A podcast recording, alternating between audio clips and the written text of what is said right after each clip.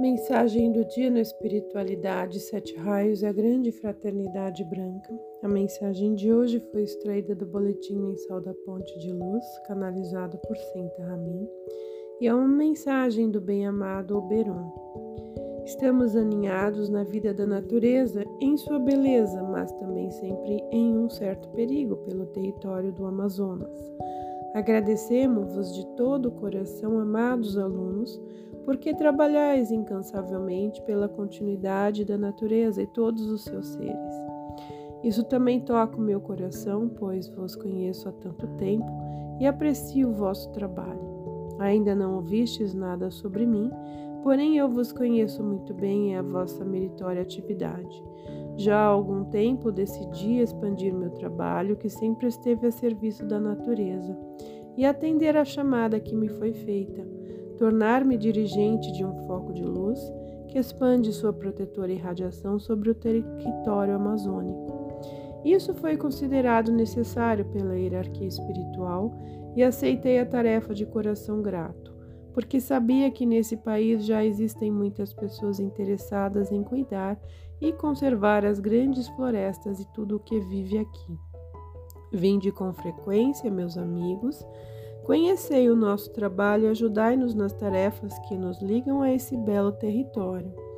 Estas tarefas alcançam o futuro e prevê a preparação de todo o território para a entrada de uma nova humanidade que, em grandes espaços de tempo, aqui se encarnará.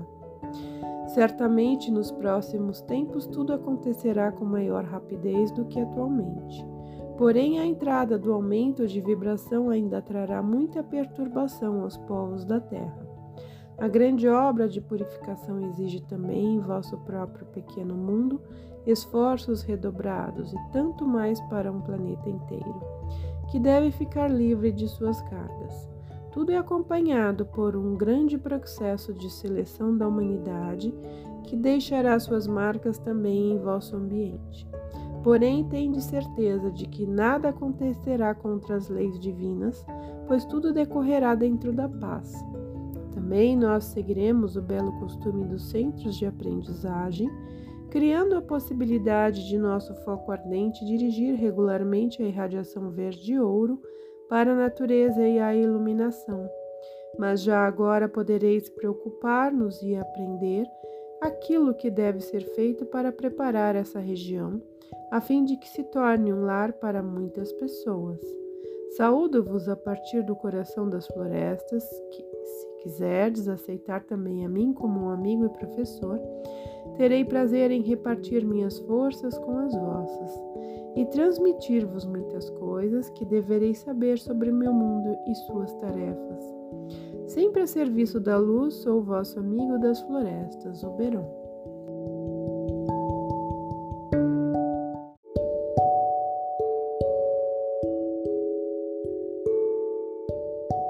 Segui o anseio de vosso coração de tornar a terra na qual viveis um luminoso paradisíaco lar para todos. Não estáis sozinhos em vossos esforços, muitos grandes do reino da natureza vos acompanham, como também os vossos amigos e professores das elevações da luz. Nesse caso, o esforço das pessoas também precisa estar em primeiro lugar para podermos criar as necessárias bases. Estamos agradecidos porque tantas pessoas que reconhecem a importância do trabalho com as forças da luz para toda a vida e para elas mesmas estão crescendo.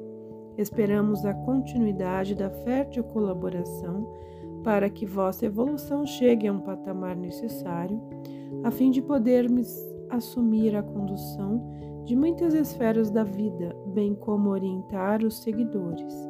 Chegarão muitos que atenderão a esse apelo e seguirão o caminho que lhes preparastes. Continuai pensando em vossos amigos das florestas, um dos quais sou eu, o Beron, a serviço da natureza.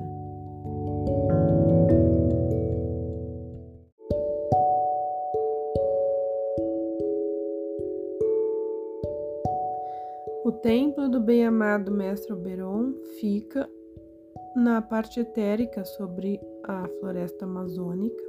É um templo novo, é um dos templos mais novos que foi construído no ano 2001 e visa a sustentação da luz e da energia naquela região que já estava ameaçada, bem ameaçada naquela época e precisava muito dessas forças. Se você quiser estar presente no templo quando dormir, é só pedir para ele, antes de dormir, se contate mentalmente com o coração com o bem-amado Oberon.